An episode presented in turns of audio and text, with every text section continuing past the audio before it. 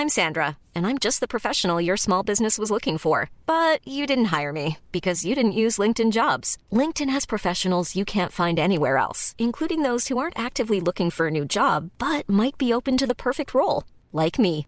In a given month, over 70% of LinkedIn users don't visit other leading job sites. So if you're not looking on LinkedIn, you'll miss out on great candidates like Sandra. Start hiring professionals like a professional. Post your free job on linkedin.com/people today.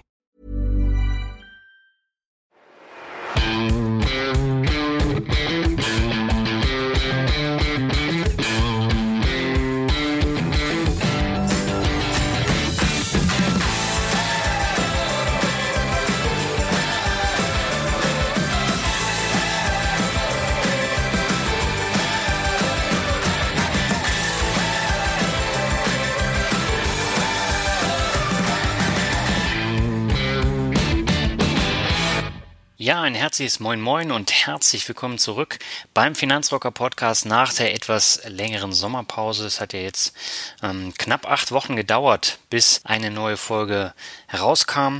Das heißt nicht, dass ich jetzt nur faul im Liegestuhl oder Sessel gelegen habe, um ähm, mich auszuruhen, sondern neben der täglichen Arbeit habe ich natürlich auch Interviews geführt. Ich habe äh, einen Gastartikel geschrieben. Ich habe äh, neue Artikel vorbereitet. Das kostet natürlich auch Zeit und ähm, das war, glaube ich, mal nötig, dass ich mal die Seele hab baumeln lassen und nicht ganz so auf Teufel komm raus da Sachen ähm, fabriziert habe. Und ich habe auch die ähm, Planung gemacht für die kommenden Monate für den Podcast. Ähm, habe jetzt drei neue Folgen schon aufgezeichnet. Die erste hört ihr heute, nämlich mit äh, Sebastian Tonn von anyonecan.de. Danach folgt nächste Woche schon ein neues Mixtape mit einer YouTuberin. Das mal wirklich auch ein bisschen was anderes ist. Also auch so ein Blick über den Tellerrand. Und danach habe ich dann ein Hörerinterview mit einem Deutschen, der in Australien lebt. Super spannende Sache.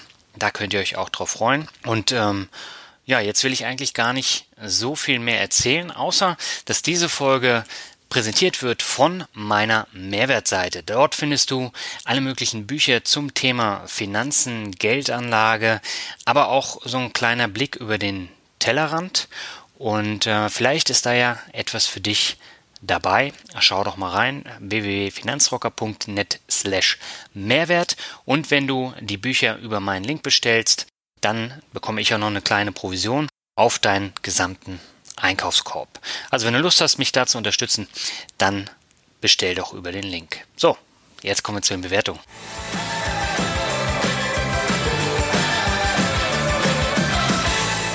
Ja, kommen wir zu ein paar neuen Bewertungen. Drei Stück stelle ich dieses Mal vor. Eine ist wieder mal sehr kurz, nämlich von Pasi Invest. Er oder sie schreibt super Podcast, super interessant und spannend. Danach habe ich eine Bewertung von Miss Mo. Er oder sie schreibt, also Miss ist mit einem S nur geschrieben, deswegen er oder sie. Äh, individuelle Erwachsenenbildung mal anders. Tolle Infos rund um Finanzen und Do-it-yourself-Wissen. Sehr sympathisch, könnte meiner Meinung nach manchmal etwas mehr kritisch mit den Themen umgehen.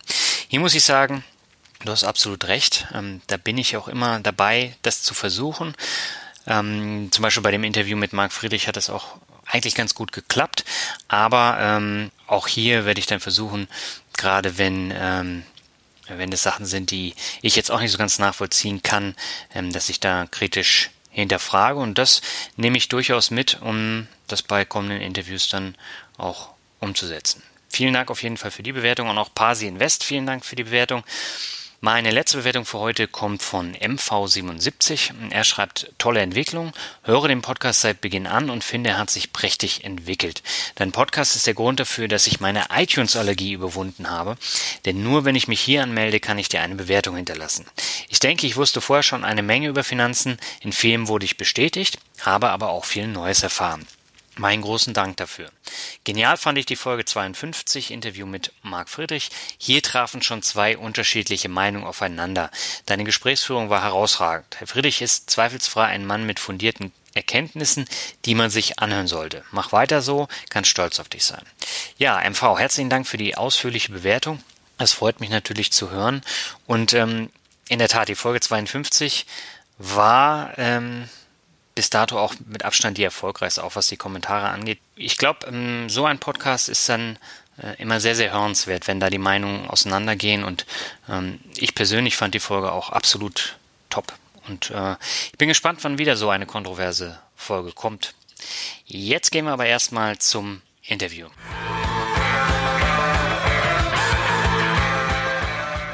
Herzlich willkommen zum ersten Interview nach der Sommerpause. Wir haben jetzt Mitte September. In Lübeck sind immer noch 30 Grad, obwohl wir es jetzt fast halb acht haben abends. Und das Sommerfeeling ist das erste Mal jetzt in diesem Jahr voll da, obwohl der Sommer eigentlich schon vorbei sein sollte. Und meine Leitung geht heute quasi um die Ecke nach Hamburg zu Sebastian Tonn vom Finanzblog Anyone Can. Erstmal herzlich willkommen im Finanzrocker Podcast, Sebastian. Alles klar bei dir trotz der Hitze? Alles super. Hallo Daniel. Das freut mich zu hören. Ich bin gerade noch sozusagen aus dem Büro nach Hause gehetzt, ähm, damit ich das pünktlich schaffe. Aber ansonsten alles gut. Sehr schön. Und du stehst kurz vor deinem Urlaub. Von daher ähm, passt das ja perfekt vom Timing. Genau, in zwei Tagen geht's los. Klasse. Vielleicht magst du dich einmal ganz kurz vorstellen. Wer bist du? Wo kommst du her? Und warum bist du heute im Podcast? Das mache ich gerne. Also, ich bin äh, Sebastian Tonn. Ich ähm, bin Betreiber der Website anyonecan.de. Das ist eigentlich äh, eine Website, wo es um finanzielle Bildung geht. Ich möchte gerne den Normalbürger in die Lage versetzen, seine Geldanlage und Altersvorsorge in die eigenen Hände zu nehmen. Und dafür habe ich ein paar ähm, Online-Bildungsprodukte erstellt, habe einen YouTube-Kanal, blogge natürlich auch ein bisschen. Und äh, meine Zielgruppe ist der Normalbürger. Das heißt, alles, was ich mache, ist immer einfach und anschaulich.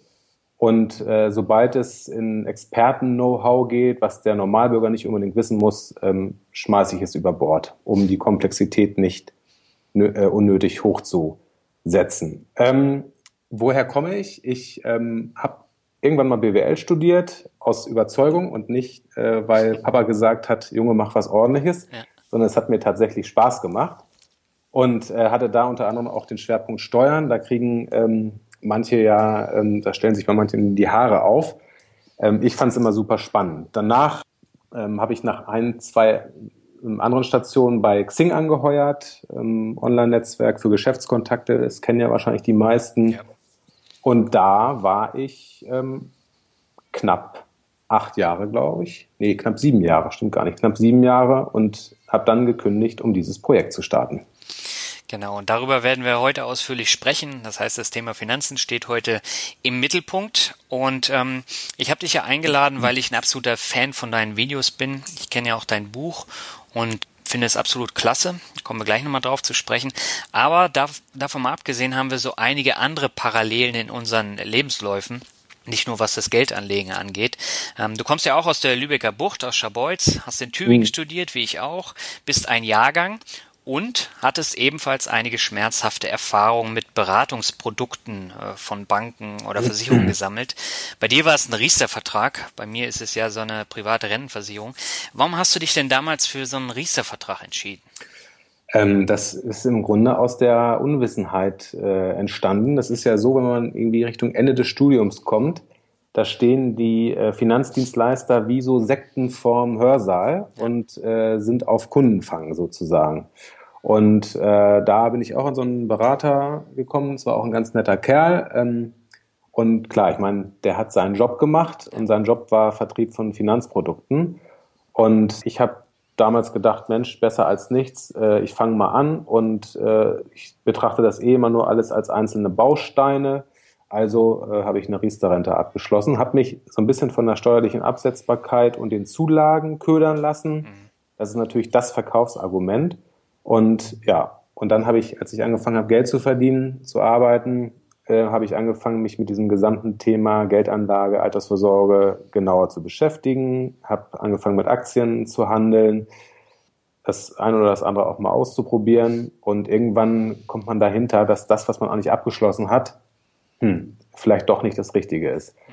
Und ähm, das, äh, den Todesstoß, also ich hatte schon die ganze Zeit natürlich das Bewusstsein, die Rendite, die ist schwach. Und den Todesstoß hat eigentlich die Tatsache gegeben, dass wenn man äh, aus einem Angestelltenverhältnis rausgeht mhm. und macht sich selbstständig, dann kann man ähm, die Beiträge auf einmal nicht mehr von der Steuer absetzen und bekommt auch die Zulagen nicht mehr. Das weiß keiner, mhm. oder das weiß so gut wie keiner. Und das erzählt einem natürlich auch kein Finanzvertriebler beim Verkauf. Denn diese Riester-Rente, die funktioniert vielleicht noch für den Fall, dass man 30, 40 Jahre angestellt arbeitet und zwar immer in Deutschland, also in Deutschland auch steuerpflichtig ist, mhm. sobald man irgendwas anders macht in seinem Lebensweg, also ins Ausland geht zum Arbeiten oder sich zwischendurch mal selbstständig macht oder ein Sabbatical macht, was auch immer, kann man die Beträge nicht mehr absetzen und kriegt auch die Zulagen nicht mehr. Und dann sieht der gesamte Vertrag anders aus. Und jetzt sagt natürlich der Versicherungsberater zu einem, ja, können Sie ja stilllegen. Sie brauchen ja nicht einzuzahlen. Ja. Problem ist, die hohen Gebühren, die hat man in den Anfangsjahren auf das Gesamtvolumen gezahlt. Mhm. Und die sind natürlich extrem hoch dann, wenn man vielleicht nur ein Viertel der Zeit überhaupt einzahlt. Und ähm, dann irgendwie auch noch groß zu überlegen, ob man das jetzt weiterlaufen lässt oder nicht äh, oder stilllegt. Und ich habe dann ähm, gedacht, lieber ein Ende mit Schrecken als ein Schrecken ohne Ende und habe das Ding gekündigt. Ja, und viel Verlust gemacht. Ja, ich hab, hatte einen leichten Verlust und ähm, wenn man aber bedenkt, was mir natürlich auch entgangen ist, ich glaube, ich hatte einen Vertrag acht Jahre, dann äh, kann man sich vorstellen, wenn ich vorher als junger Mensch vielleicht was anderes gewählt hätte, zum Beispiel irgendwie in Aktien gespart hätte, in ETFs gespart hätte, dann äh, wären, das waren durchweg auch halbwegs ordentliche Jahre an den Börsen, dann hätte ich nicht einen Verlust gemacht, sondern er hätte auf jeden Fall da auch schon ein leichtes Plus gestanden. Hm. Kann man denn äh, diese Riester-Verträge ohne Probleme kündigen? Die kann man ohne Probleme kündigen. Man muss natürlich den Steuervorteil und die Zulagen dann alle wieder ähm, zurückzahlen. Mhm. Also davon hat man dann gar nichts mehr. Aber an sich kündigen kann man das ohne Probleme. Ganz im Gegenteil zum äh, Rürup-Vertrag, also das, was sozusagen das geförderte Produkt für Selbstständige, den kann man nämlich nicht kündigen, den muss man sein Leben lang behalten. Man kann den auch ruhen lassen, aber ähm, da hängt man wie in einem Knebelvertrag drin. Weil äh, bei meiner Rentenversicherung ist es ja so, dass ich die mindestens zwölf Jahre halten muss, mhm. ähm, weil ansonsten zahle ich für jedes noch kommende Vertragsjahr einen Abschlag von zwei Prozent. Mhm. Und ähm, damit machst du dann natürlich ordentlich miese. Und ich habe das Ganze auch noch an eine Berufsunfähigkeitsversicherung gekoppelt. Das heißt, es ist dann noch schlimmer mhm. äh, wenn man da raus will. Und das wissen die Leute natürlich auch. Und die ja. verdienen damit natürlich auch eine Menge Kohle. Deswegen meine Frage. Ja. Weißt du, was der tollste Satz ist, den ich mal gehört, den ich schon zweimal oder dreimal gehört habe ja. aus meinem Bekanntenkreis? Ähm, ja, ich habe ja dieses tolle Kombiprodukt aus Rentenversicherung und Berufsunfähigkeitsversicherung. Ja. Denn der Berater, der hat mir damals gesagt, dann ist das Geld für die Berufsunfähigkeitsversicherung ja nicht weg, weil ich würde ja hinterher, wenn ich in Rente gehe, auch noch was zurückkriegen. Das ist natürlich völliger Schwachsinn, weil das Geld für die BU ist natürlich sowieso weg. Das sind Kosten. Wenn ich die nicht in Anspruch nehme, sind die weg. Ja. Und das ist zum Beispiel eine Sache. Ich bin der Meinung, der Gesetzgeber sollte diese beiden Produkte ganz klar trennen. Mhm. Auf der einen Seite eine BU, auf der anderen Seite eine Rentenversicherung. Denn nur so ist auch der Kunde in der Lage, ähm, sich anzuschauen, wie die Performance ist und wie das eigentliche Produkt auch ähm, läuft. Wenn man das alles in einen Topf schmeißt, dann hat man als Kunde also noch weniger die Möglichkeit, dieses Produkt zu durchschauen.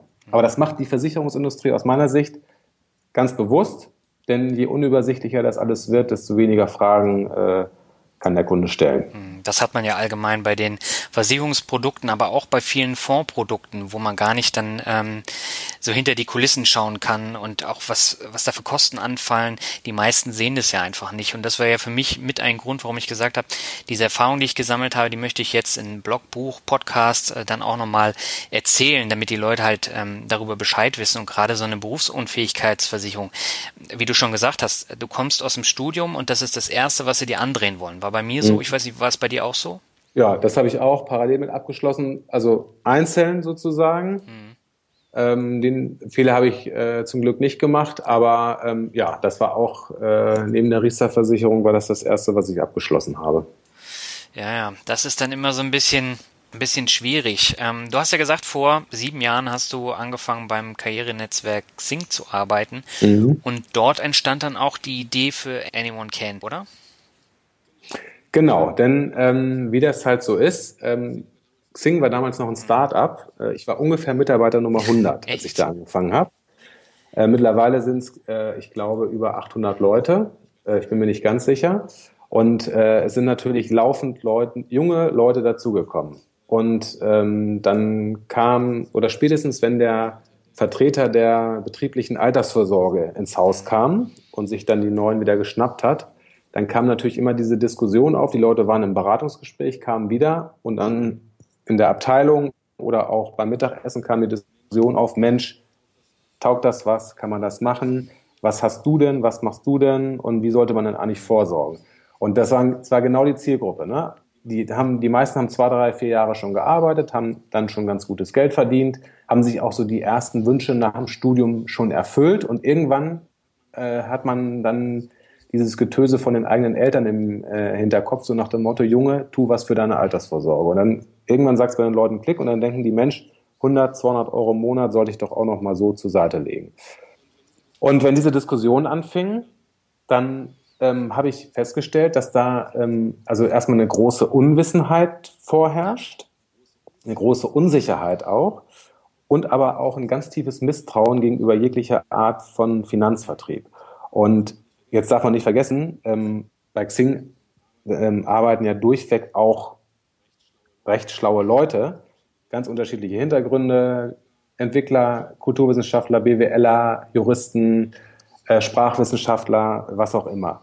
Und ähm, das heißt, auch die sind dann teilweise, also nicht alle, aber viele von denen sind nicht in der Lage, irgendwie beurteilen zu können, was sie eigentlich machen wollen. Und das liegt aus meiner Sicht vor allem daran, dass dieser gesamte Markt für die Altersvorsorge, also vor allem der Versicherungsmarkt, dermaßen intransparent und komplex ist, dass man als Kunde eigentlich gar nicht weiß, was man da abschließt. Und dann ähm, hast du oder sind die Leute dann auf dich auch zugekommen oder äh, wie ist es dann entstanden? Ja, das ist dann so eigentlich gewesen, dass man irgendwie beim Mittagessen mal gesagt hat, ja Mensch, eigentlich ist das äh, Beste, was man als junger Mensch machen kann, das flexibelste, äh, einfach sparen in ETFs.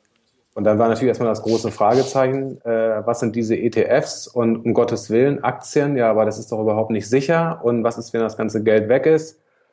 Und dann versucht man das irgendwie am Mittagstisch äh, mal in, einer, in fünf Minuten zu erklären, wie man das alles macht.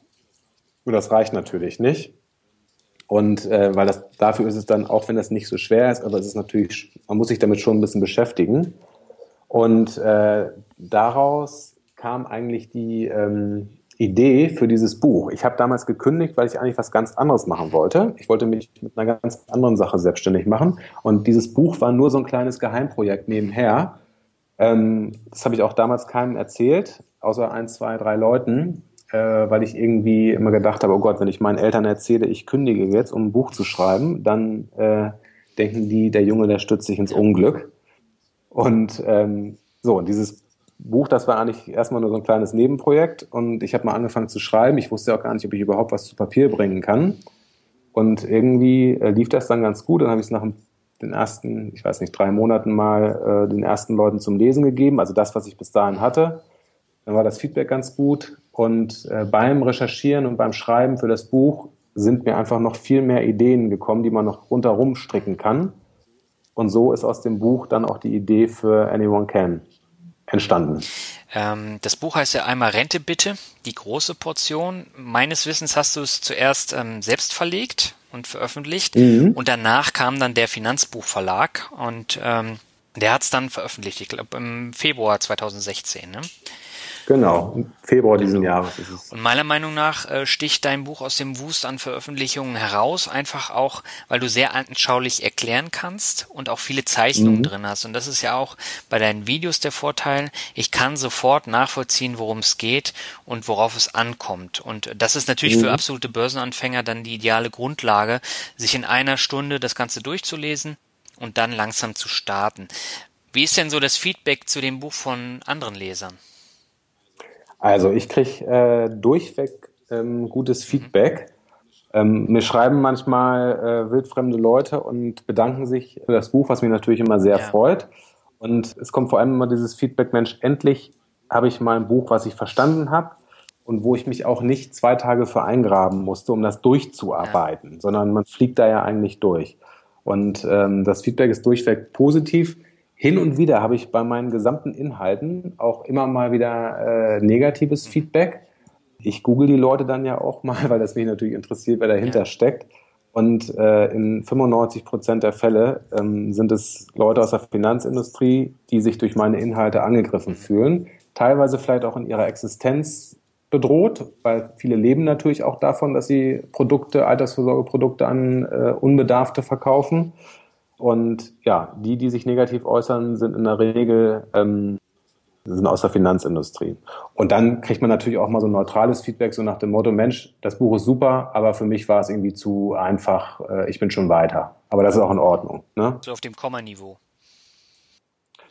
Genau, die lesen dann äh, ähm, den Komma oder es gibt ja auch noch zig andere Fachbücher, äh, die ähm, wirklich detaillierter sind. Aber das war bei meinem Buch war das ja so, ich habe angefangen zu schreiben und ich habe hinterher auch ganz viel wieder weggestrichen, weil ich immer gedacht habe, alles, was dem Normalbürger dazu veranlasst, nicht weiterzulesen, weil es langweilig, weil es zu beschwerlich wird, lasse ich weg. Also das, was ich weglassen kann natürlich. Ne? Manche Sachen müssen drin stehen.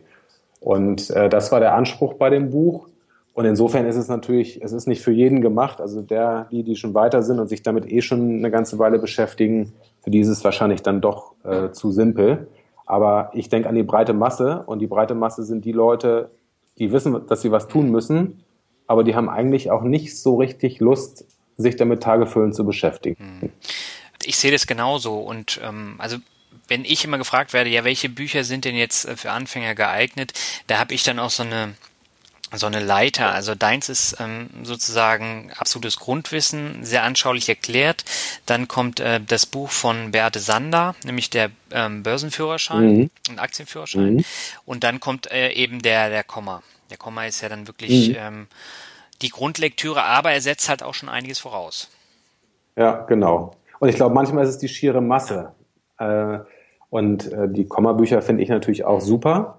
Ähm, und äh, aber das sind natürlich auch ganz schöne Wälzer. Wälzer. Und äh, dann das, das alleine schreckt dann manche Leute auch ja. schon ab. Ja, ähm, ich habe ja auch damals das Buch geschrieben, weil ich eben die Erfahrung, die ich dann bei meinen zig Bankberatern, äh, ich glaube sechs oder sieben waren es dann an der Zahl, dass ich die einfach auch nochmal in Buchform ähm, veröffentlichen wollte. Und äh, da mhm. schilder ich halt meinen Weg und wie oft ich dann hingefallen bin und versucht äh, habe, dann wieder aufzustehen. Und das ja. ist jetzt zwar auch so ein bisschen äh, Einstiegslektüre, aber es geht da einfach darum, dieses Umdenken anzuregen und nicht immer zum Bankberater zu rennen.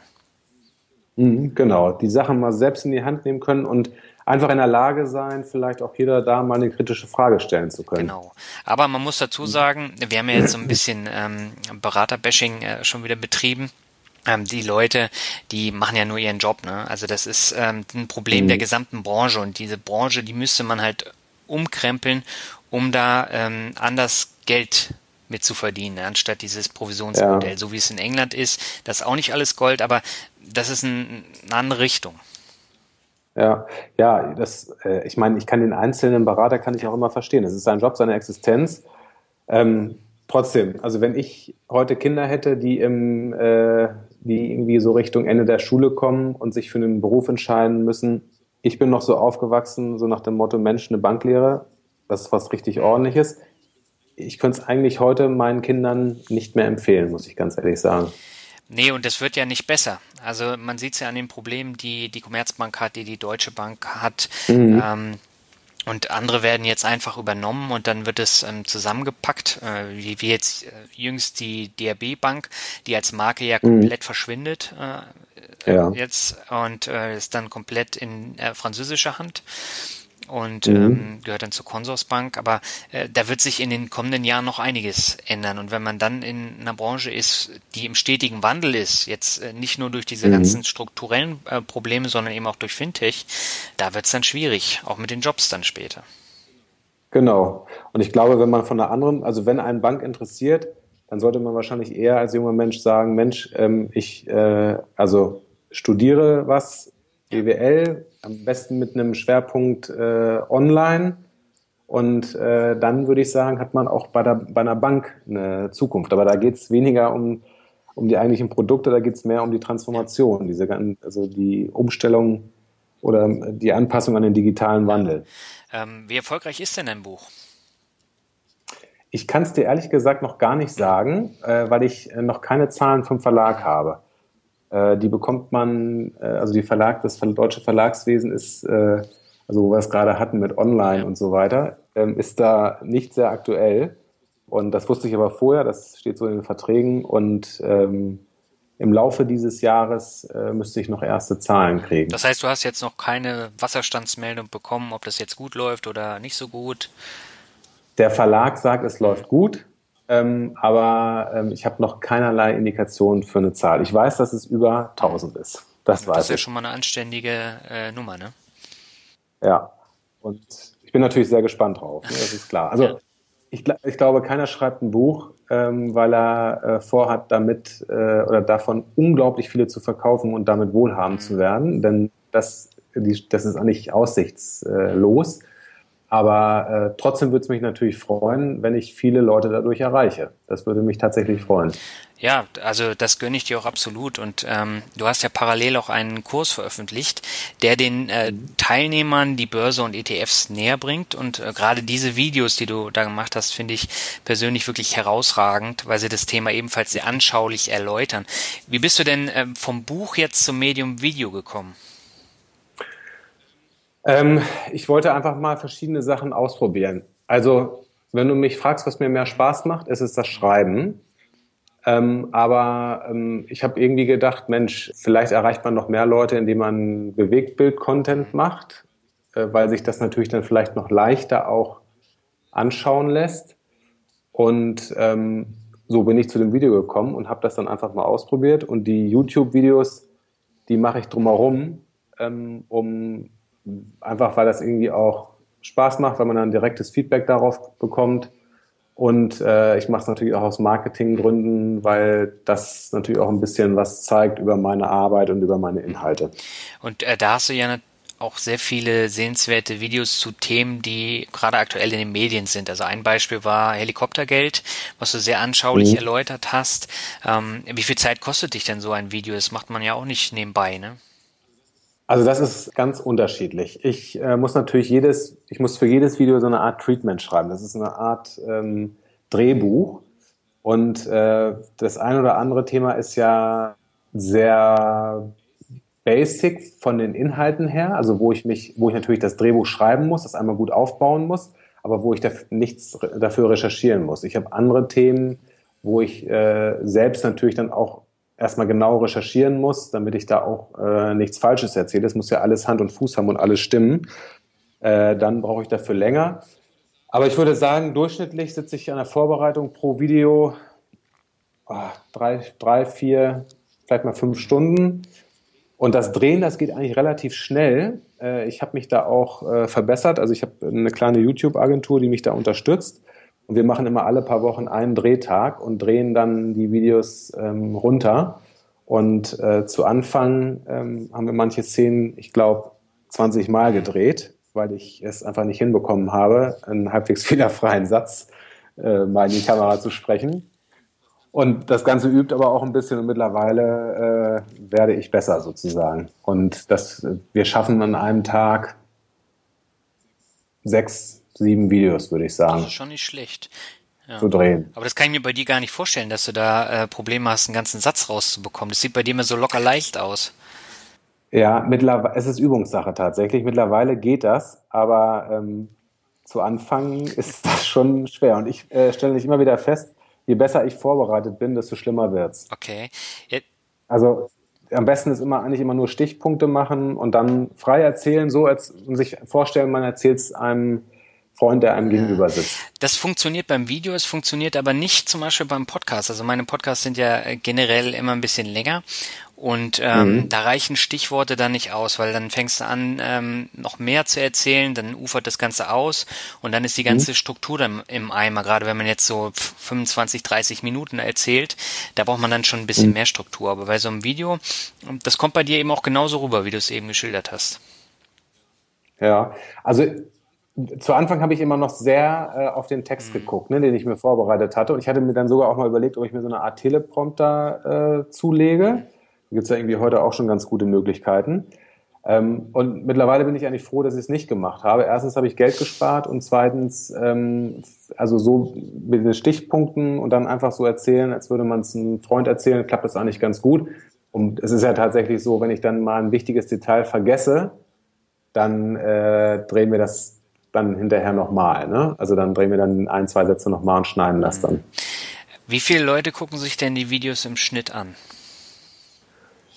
Oh, das ist auch wieder ganz unterschiedlich. Ich bin ja immer mit den Zahlen gar nicht so gut, ähm, aber ich glaube, ich habe jetzt mittlerweile Videos, die haben sich, äh, die wurden schon, ich glaube, über 2000 Mal angeschaut und äh, einige sind aber auch nur mit wenigen hundert ähm, und die es entwickeln sich dann immer natürlich, wenn sobald die ein paar Wochen online sind, kommen da mehr dazu ähm, und ja. Das äh, finde ich spannend. Ich habe nämlich in ähm, der nächsten Folge, die nach unserem Interview kommt, da habe ich eine YouTuberin zu Gast, ähm, die Gitarrenvideos mhm. dreht. Und mhm. ähm, die hat, also ich glaube, ihr erfolgreichstes, äh, erfolgreichstes Video hat 1,5 Millionen Abrufe. Und mhm. ähm, das ist natürlich dann auch ein Thema, was mehr Leute anspricht, aber die sitzt da teilweise 20, 30 Stunden an einem Video und das ist echt mhm. krass, wie viel Zeit dann äh, da drauf geht. Und äh, gerade wenn man jetzt auch sieht, äh, du steckst da auch unheimlich viel Zeit rein, aber das gucken halt 2000 Leute.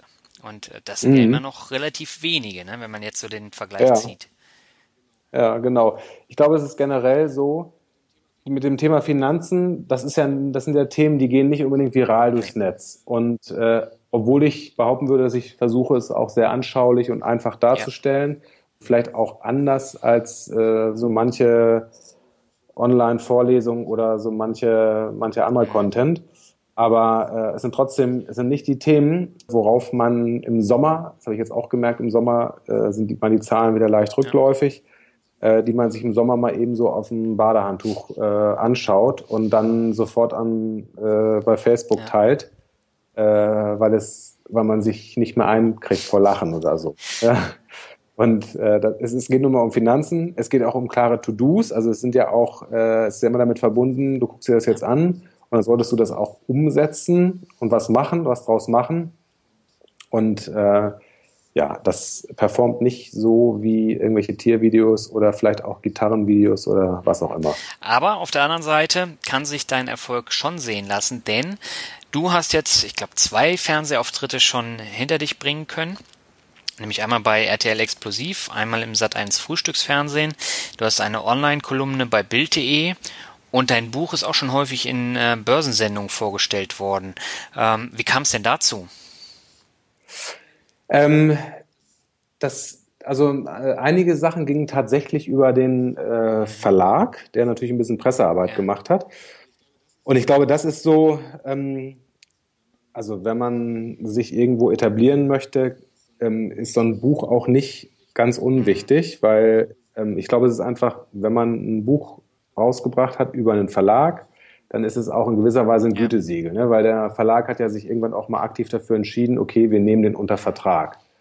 Und äh, das würden sie wahrscheinlich nicht machen, wenn da nur Schrott drin steht. Und das ist, glaube ich, in gewisser Weise ein Gütesiegel. Der Verlag hat natürlich gute Connections ähm, auch äh, in Richtung Presse. Das hat auf jeden Fall geholfen.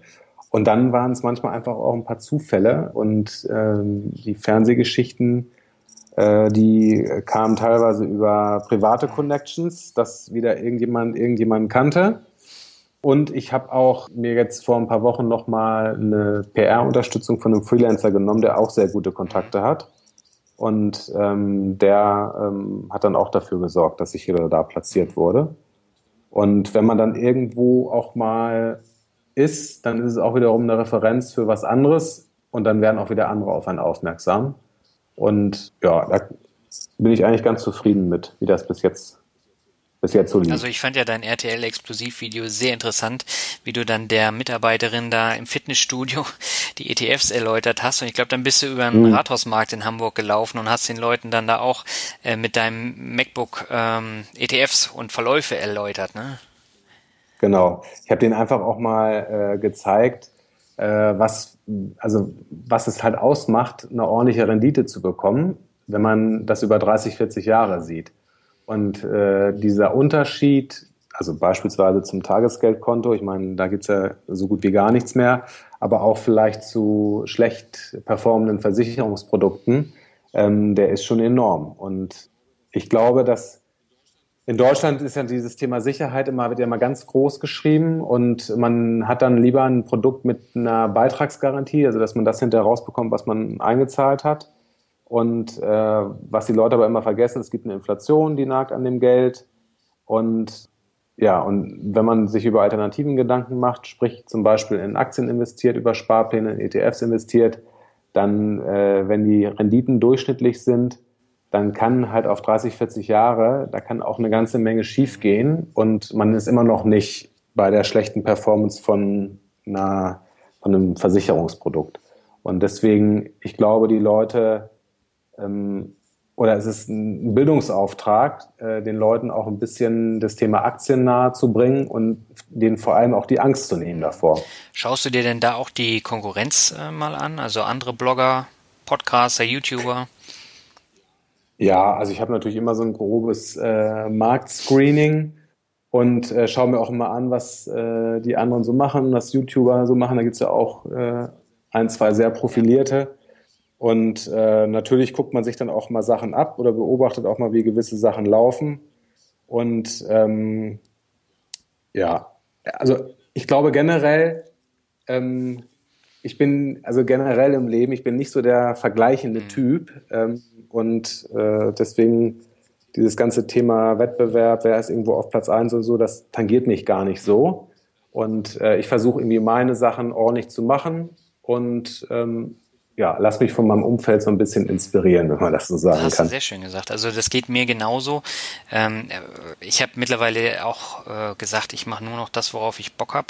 Und wenn es dann halt Artikel über Urlaub äh, sind oder irgendwas anderes, was jetzt nichts direkt mit Finanzen zu tun hat oder so Motivationsgeschichten, mhm. digitalen Nomadengeschichten. Wenn ich Bock drauf habe, mache ich es einfach und mhm. entweder es kommt an oder es kommt nicht an, aber das ist natürlich dann auch ein Alleinstellungsmerkmal, ne? weil kein anderer diesen mhm. Themenmix dann hat. Ja, genau. Und was ich mir zum Beispiel auch zur Regel gemacht habe, ähm, ich veröffentliche nur was, wenn ich was zu sagen habe. Also ich mache mir nicht diesen Stress, so nach dem Motto, alle Woche muss ein Blogartikel raus. Und ähm, ich habe äh, ja auch immer noch einen Nebenjob, von dem ich auch äh, lebe. Nebenjob. Und ähm, genau, also äh, und äh, irgendwoher muss ja auch das äh, Geld reinkommen. Und ähm, deswegen, äh, wenn ich was Gutes im Hinterkopf habe, dann schreibe ich daraus einen Artikel oder mache irgendwas draus und dann veröffentliche ich das auch. Aber ich mache mir jetzt nicht den Stress, äh, so nach dem Motto, Mensch, jeden Freitagmittag um zwölf äh, muss da was erscheinen, weil ich glaube, es würde auf Dauer auch zu Lasten der Qualität gehen. Meinst du? Ja, ich weiß es nicht. Also, also ich meine, äh, manche äh, haben ja auch äh, so viel noch im, in der Hinterhand und sind so produktiv, dass da immer wieder was ist. Aber ich brauche immer wieder so kreative Phasen, wo ich dann auch mal gewisse Sachen sacken lasse und ähm, mir neue Gedanken machen kann. Und dann kommt es auch irgendwann. Also äh, bei mir ist es ja so, ich ähm, veröffentliche ja alle zwei Wochen den Podcast, jetzt in der Sommerpause mhm. halt weniger. Aber ich versuche dann auch schon regelmäßig Artikel zu schreiben, weil man eben auch merkt, dass weniger Leute dann auf die Seite kommen. Die Statistiken werden dann mhm. schlechter. Und ähm, da versuche ich dann halt so ein bisschen langfristig auch zu planen. Funktioniert nicht immer. Aber mir ist es da schon wichtig, dass da regelmäßig dann Content kommt. Nur mhm. jetzt war irgendwann der Punkt, wo ich auch nicht mehr konnte. Also das ging dann einfach nicht mehr und ging auch zulasten der Kreativität. Ja, mhm. ja genau. Das ist immer das äh, Problem. Ich glaube, ich muss da, man muss da einen Mittelweg finden und jeder muss für sich auch einfach den optimalen Weg finden. Durch Xing hast du ja auch ein sehr großes Kontakt Kontaktnetzwerk aufgebaut. Ich glaube, du hast über 1000 äh, Kontakte bei Xing. Äh, das ist mhm. wahrscheinlich äh, Usus bei den Xing-Mitarbeitern, dass sie dann so viele Kontakte mhm. haben. Aber inwieweit waren das ähm, hilfreich für den guten Start von Anyone Can? Also ich glaube, das hat mir schon sehr geholfen, ähm, weil ja durch Xing habe ich ein äh, also schon ein recht großes Kontaktnetzwerk und ähm, ich habe auch vorher acht Jahre hier in Hamburg gelebt und gearbeitet in einem Umfeld, was ja generell auch also sehr jung, sehr viel Austausch, immer wieder neue Kollegen, also die, die kommen, sind gekommen und gegangen. Und dadurch äh, kennt man natürlich irgendwie auch äh, viele Leute, auch teilweise so in einem Startup-Umfeld. Ähm, und also ähm, ich glaube, das hat mir zu Anfang ähm, sehr geholfen. Manchmal ist es natürlich auch ein bisschen äh, deprimierend, wenn man äh, dann sieht, dass die, die als erstes kommentieren oder liken, Leute aus dem eigenen Umfeld sind. Ähm, also das ist natürlich schön, aber ähm, ähm, ja, manchmal ist das dann einfach ein bisschen äh, deprimierend. Aber ja, zu Anfang hat mir, oder es hilft mir immer noch, muss man echt sagen. Und es ist natürlich auch schön, weil man Also mittlerweile ist es eigentlich so, dass ich immer äh, weiß, wenn ich ein Problem habe, wen ich auch fragen muss. Wer mir in irgendeiner Form helfen könnte oder wer mir auch nur sagen könnte, wen ich fragen kann. Und das ist auch unglaublich viel wert, muss ich sagen. Das heißt, ähm, du würdest generell dann auch empfehlen, dass man sich ein großes Netzwerk aufbaut. Ja, auf jeden Fall. Und ich finde auch, äh, gerade wenn man was eigenes, ähm, wenn man was eigenes startet, dann ähm, ist natürlich auch, ist, man braucht ja auch ein, sozusagen ein privates Umfeld. Ja, man sitzt dann zu Hause und arbeitet an seiner Idee. Und dann ist es auch relativ wichtig, dass man ähm, Leute drumherum hat, äh, bei denen man sich mal auskotzen kann, äh, mit denen man Freude und Leid teilen kann, mit denen man sich zum Mittagessen trifft. Und ähm, auch dafür ist es extrem wichtig, finde ich. Das ähm, finde ich auch. Und äh, du bist ja mittlerweile selbstständig, hast ja eben gesagt, mit, mit dem Nebenjob. Und der Nebenjob, der mhm. führt dich ja trotzdem auf Projektbasis immer mal wieder auch zu Xing und auch ähm, wahrscheinlich zu anderen Arbeitgebern, wo du dann äh, freiberuflich mhm. tätig bist. Und an freien Tagen arbeitest du dann für Anyone Can. Wie schwer ist dir denn dieser Schritt in die Selbstständigkeit gefallen? Und bist du eigentlich nach einem Jahr damit zufrieden? Also ähm, ich bin eigentlich jetzt schon seit zwei Jahren äh, selbstständig und ähm, klar, der, diese Entscheidung, äh, eine Festanstellung aufzugeben, äh, noch dazu bei einer Firma, wo man eigentlich auch ganz gerne ist, die fällt natürlich schwer. Aber ich glaube, ähm, ich glaube, wenn ich es nicht gemacht hätte, wäre ich, äh, vielleicht hätte ich damit 45, 50 gedacht, Mensch, ach, hättest ja. du mal. Und deswegen, äh, ich habe es bis heute auch nicht bereut. Und ähm, der Schritt war insofern richtig.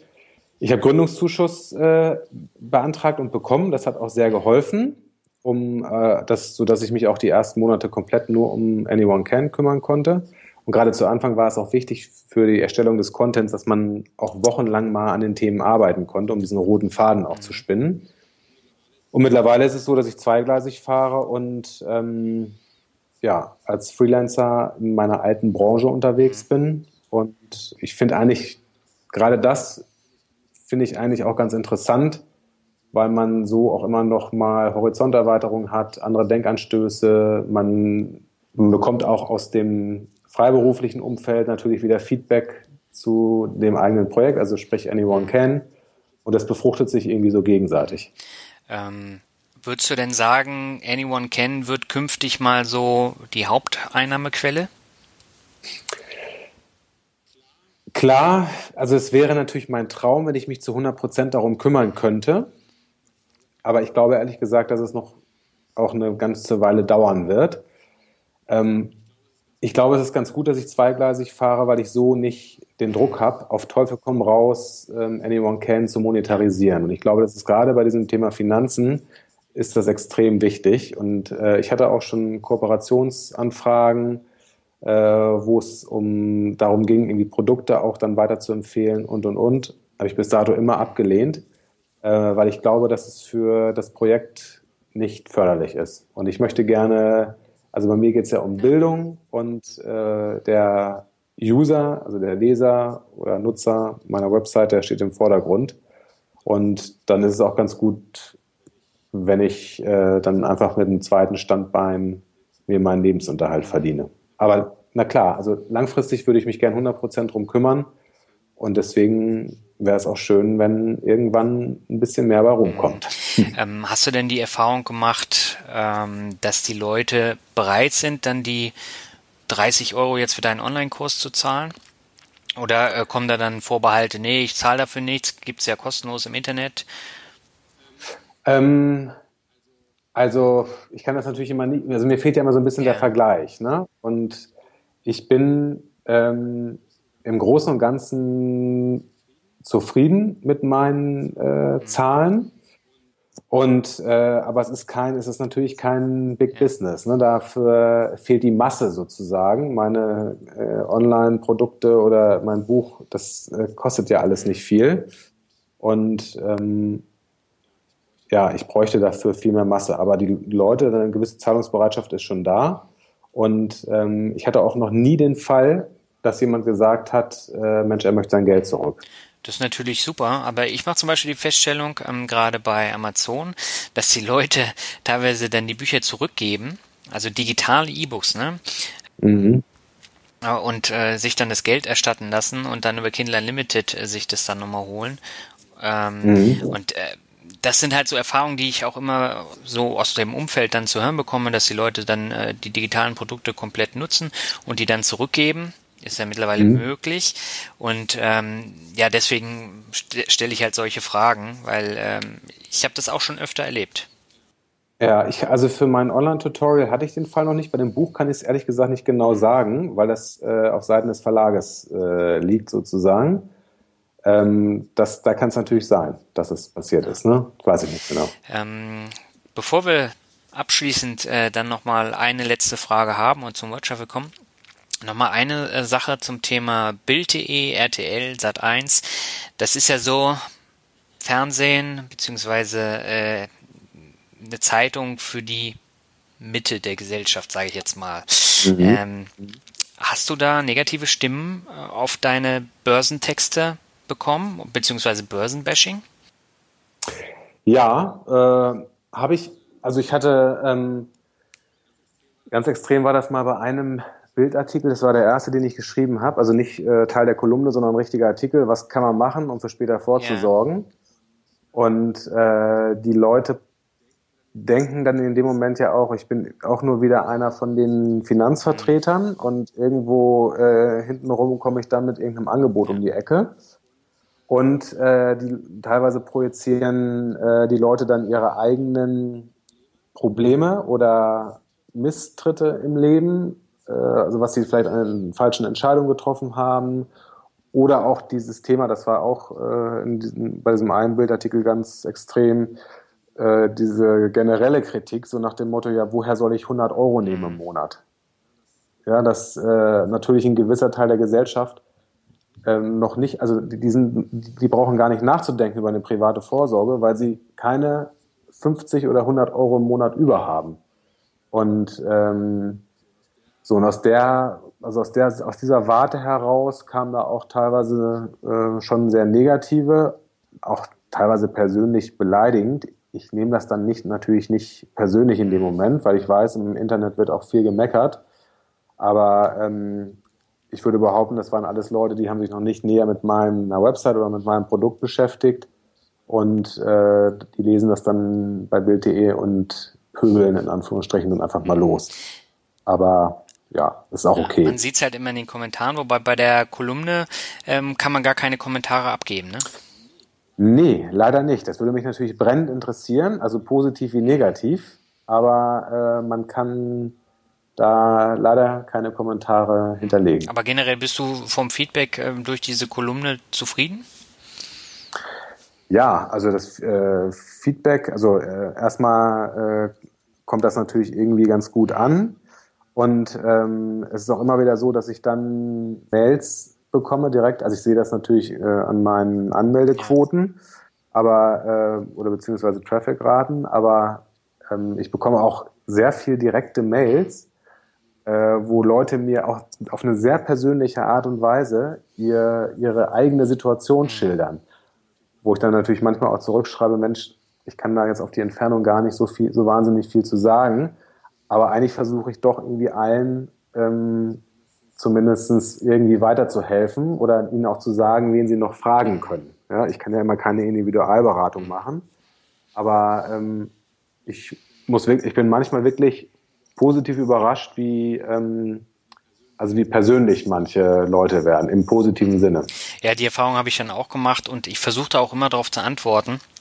Ähm, natürlich kann man das, äh, kann man dann nicht allzu viel auf die Entfernung dann schreiben, aber man kann dann halt schon so gewisse Sachen sagen, die man dann eben in Artikeln auch schon ähm, geschrieben hat und mhm. da nochmal darauf hinweisen.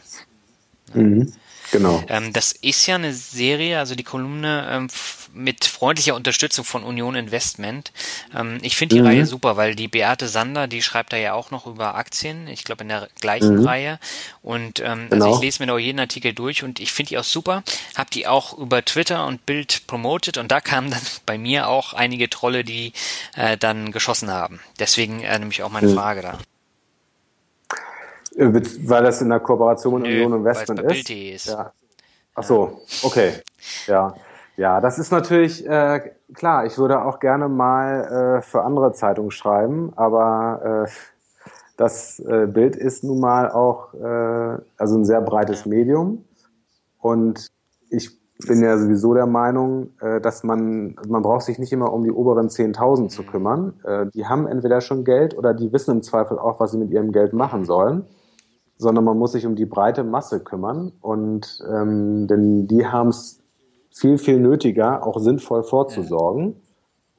Und ähm, deswegen ist das eigentlich vom Medium her ähm, an sich eine, eine, eine, gute Adresse. Ja, sehe ich genauso. Also ich habe nie diese Vorbehalte gegenüber Bild.de gehabt. Äh, ich meine, ich war ja auch beim Bund und in der NATO-Pause morgens gab es immer die Bild mhm. und da entwickelt man dann natürlich äh, auch immer so eine ähm, ja, ein Verständnis auch für einfache Informationen. Nichtsdestotrotz, mhm. ähm, man liest ja dann privat auch andere Sachen, aber genau. trotzdem finde ich das als Meinungsmedium schon wichtig. Und wenn man da die Möglichkeit hat, auf das Thema Geldanlage, äh, Aktien, was auch immer hinzuweisen und das dass man dann eben auch Leute hat, die das sehr, sehr gut rüberbringen, also du jetzt oder ähm, die Beate Sander, ähm, dann muss man das unterstützen und gefällt halt nicht jedem. Ja. Genau, ja. Und ähm, ich finde, was man immer nicht vergessen darf, also ähm, ich verkaufe ja keine Finanzprodukte, sondern ich, ich biete sozusagen nur Bildung an. Und äh, ich bin der Meinung, also es ist ja immer dieses Thema, ein Recht auf Bildung hat jeder. Und ähm, ich glaube, also wie gesagt, mal abgesehen von diesen oberen 10.000, die schon immer Geld hatten oder die sich auch intensiv mit, äh, mit ihren eigenen Finanzen auseinandersetzen, ist das ein extrem wichtiges Thema, ähm, den Leuten da ein bisschen mehr ähm, Know-how an die Hand zu geben. Ja. Da bin ich ganz bei dir. So, letzte Frage vor dem Word Shuffle. Was hältst du denn von Fintech-Unternehmen und legst du da auch schon Geld an, beispielsweise in Peer-to-Peer-Kredite oder ist es nichts für dich? Also ich finde äh, die viele Angebote, die da entstehen, finde ich schon natürlich ganz gut, weil sie äh, irgendwie versuchen, ähm, also eine Anlageform ein bisschen transparenter zu gestalten und auch zugänglicher und einfacher zu machen. Und ich glaube, für die Leute, die ihre Finanzen nicht komplett selbst in die Hand nehmen wollen, äh, gibt es da einige gute Angebote. Das muss man natürlich dann auch immer bezahlen. Also ähm, ganz umsonst gibt es das nicht. Das finde ich aber auch in Ordnung, weil dann eine gewisse Dienstleistung dem gegenübersteht. Ähm, ich selbst äh, mache alles selbst. Also ich habe noch nie in Peer-to-Peer-Kredite investiert. Äh, ich bin auch bei keinem Robo-Advisor. Ich mache, äh, ich habe meine ETF-Sparpläne und habe auch aus, also aus dem reinen Hobby heraus äh, natürlich auch noch Einzelaktien, obwohl ich, äh, wenn ich ganz ehrlich bin, natürlich weiß, dass ich wahrscheinlich langfristig den Markt nicht schlagen werde. Aber ich verfolge diese ganzen Angebote relativ genau und äh, viele Sachen finde ich auch tatsächlich ganz gut. Und es hilft auf jeden Fall, um diesen Markt so ein bisschen aufzubrechen und sich einfach mal wieder ein bisschen mehr am Kunden beziehungsweise am Bürger zu orientieren. Und äh, die Banken, die haben jahrelang in ihren dicken Sesseln gesessen und haben sonst was verkauft, so nach dem Motto, Frau Müller, brauchen Sie nicht genau durchlesen, unterschreiben Sie einfach mal. Und äh, das Ganze wird jetzt Stück für Stück so ein bisschen aufgebrochen. Das finde ich gut. Das war doch ein schönes Schlusswort für das Interview. Bis dato erstmal vielen Dank.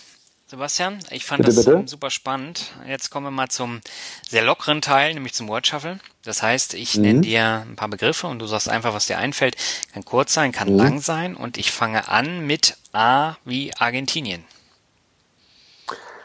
Argentinien ähm, habe ich eine ganz besondere Verbindung zu, weil ich da ein Jahr studiert habe. Tolles Land mit eigentlich schon immer großen Problemen, die allerdings eigentlich unberecht, äh, ungerechtfertigt sind, weil äh, die Rohstoffe haben, die haben eine gute Landwirtschaft, die haben einen guten Bildungsgrad der Bevölkerung und es ist ein Trauerspiel, warum dieses Land eigentlich nie auf die Beine kommt. Liegt natürlich an der Korruption und ähm, ja, ich hoffe das Beste für die Zukunft. Also es ist ein tolles Land. Ich hatte ja vor kurzem Marc Friedrich zu Gast, der war ja auch in Argentinien, auch glaube ich ein Jahr. Mhm. Und ähm, für ihn war das ja, ich glaube, der hat die Staatspleite damals miterlebt, 2003. Seitdem mhm. äh, rät er ja dann äh, davon ab, in Aktien und so zu investieren.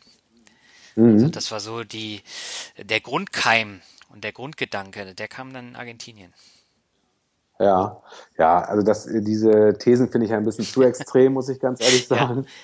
Aber ähm, ich war ein Jahr äh, vor der äh, großen Krise da und habe schon die, also die Anfänge so ein bisschen mitbekommen. Es war natürlich fatal für die Leute und ähm, da ging es ja auch drunter und drüber. Und da sieht man mal wieder auch, was Missmanagement und Korruption mit einem Land machen kann.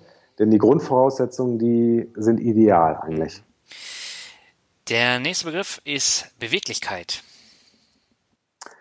Beweglichkeit. Äh, Gibt es ja einmal zwei, irgendwie einmal die körperliche Beweglichkeit ja. und die Beweglichkeit im Kopf.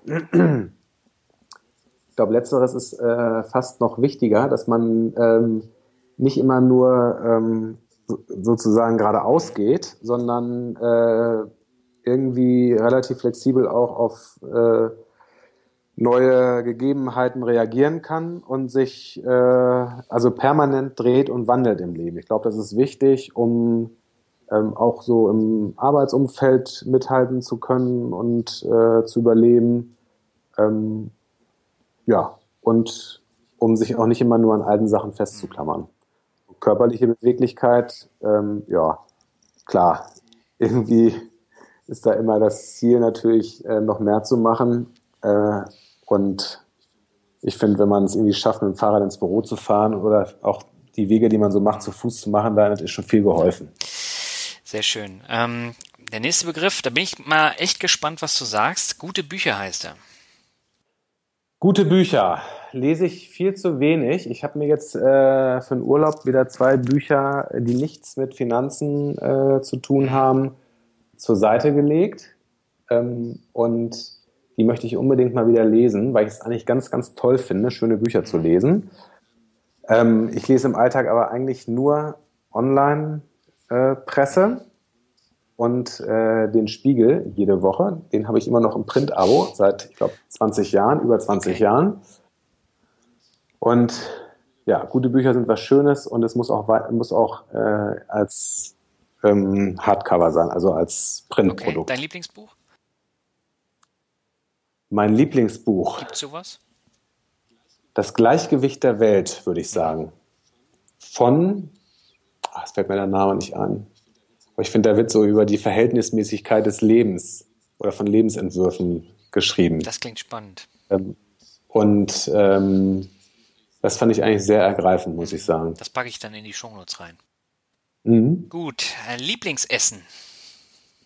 Lieblingsessen. Oh, Du stellst aber auch Fragen, Mensch. Ich esse eigentlich alles ganz gerne. Du hast Essen äh, oder gutes Essen als Hobby angegeben. Deswegen komme ich drauf. Ja, gutes und vielfältiges Essen. Und ähm, also ich finde ja so diese so handfestes deutsches Essen.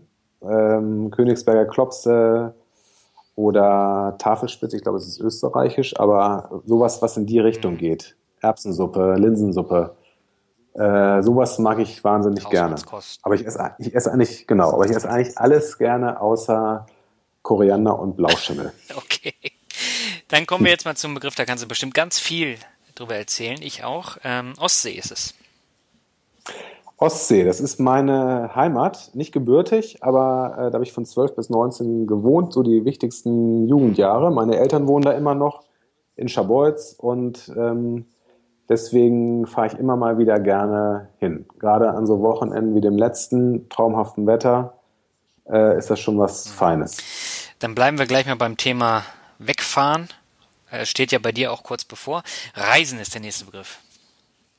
Ja, was wäre das Leben ohne Reisen? Ähm, und äh, das ist ähm, das, also das ist natürlich klar, Urlaub macht jeder gerne, aber ich finde, das eine ist Urlaub und ist Entspannung und das andere ist äh, Horizonterweiterung. Und ich glaube, es ist mit das Wichtigste, was man machen kann im Leben, ähm, dass man reist und viel von der Welt sieht, viele neue Leute kennenlernt, äh, sich auch immer mal wieder bewusst wird, wenn man durch manche Länder reist, wie gut es einem eigentlich in Deutschland geht. Und ähm, ja, ich glaube, Reisen ist charakterbildend und deswegen, ähm, also ja, das ist auf meiner Prioritätenliste ganz, ganz oben. Mhm. Das sagen sehr, sehr viele meiner Podcast-Gäste. Das finde ich echt spannend und ähm, ich bin absolut derselben Meinung. ja, das ist was, das ist wirklich was Tolles, muss ich echt sagen. Der nächste Begriff, den stelle ich jedes Mal, ist Rockmusik. Ähm, ich habe ja mit Musik, ähm, das ist irgendwie gar nicht so mein Beritt, muss ich ganz ehrlich sagen. Also ich höre, ich höre viel, ja.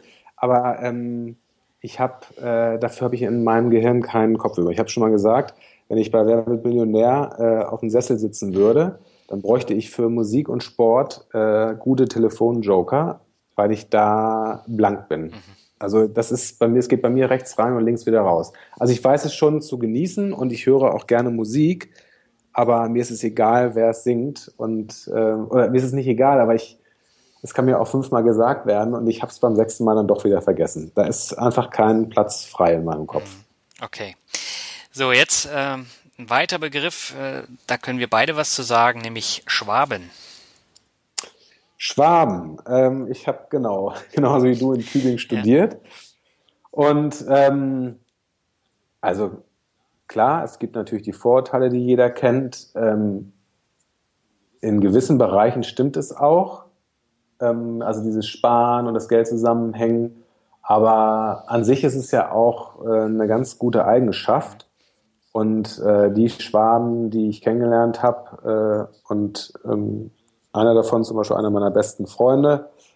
Ähm, die haben das auch nicht übertrieben und ähm, letztendlich steht Baden-Württemberg äh, nicht umsonst so gut da, wirtschaftlich betrachtet. Ähm, das muss auch an irgendwas liegen und das ist halt äh, haushalten können. Und ähm, ja, insofern würde ich das gar nicht so negativ abtun. Nein, das äh, würde ich auch nicht tun. Aber was ich interessant finde, ich bekomme ja immer so komische Pressemails und Spam-Mails und äh, unter anderem von irgendeiner Statistikorganisation, die mir immer wieder schreiben, die Rentner in Schleswig-Holstein sind am glücklichsten. Ja, das äh, vielleicht hängt das äh, mit dem Meer zusammen oder mit Natur, obwohl Natur gibt es da unten auch. Ähm, das kann sein. Ja, ich meine, das äh, Glück hängt ja auch nicht nur vom Geld ab, ne, sondern von vielen anderen Faktoren. Und zu den wohlhabendsten Leuten gehören die Leute in Schleswig-Holstein auf jeden Fall nicht. Nee, das stimmt. Das wäre jetzt fast ein schönes Schlusswort gewesen. Aber ich habe noch einen letzten Begriff für dich, und zwar Startups.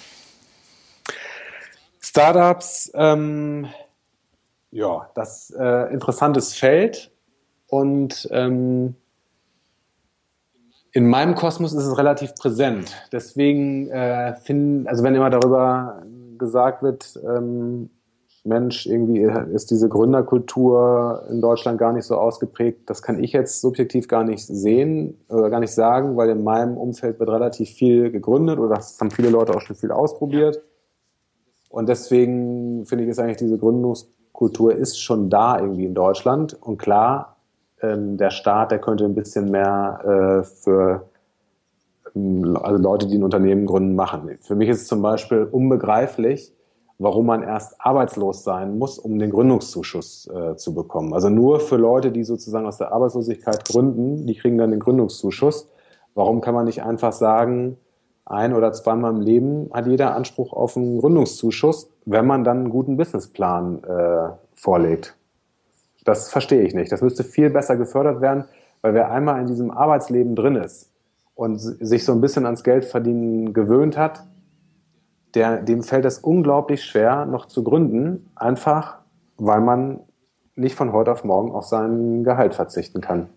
Und die meisten gründen ja auch nicht mit einem riesen Business Case dahinter und äh, Investoren und äh, die meisten zahlen sich nicht ein eigenes Gehalt aus von diesen Investorengeldern, sondern die meisten fangen ja einfach erstmal als One-Man-Show an. Und da ist das, was am ehesten äh, brennt, beziehungsweise der wichtigste Punkt ist einfach auch die Sicherung des eigenen Lebensunterhaltes. Äh, und da, finde ich, könnte der Staat viel, viel mehr machen. Punkt, Ausrufezeichen. Sehr schön. Das war auch ein sehr schönes Schlusswort. Und wir haben jetzt genau in diesem Moment die Stunde geknackt.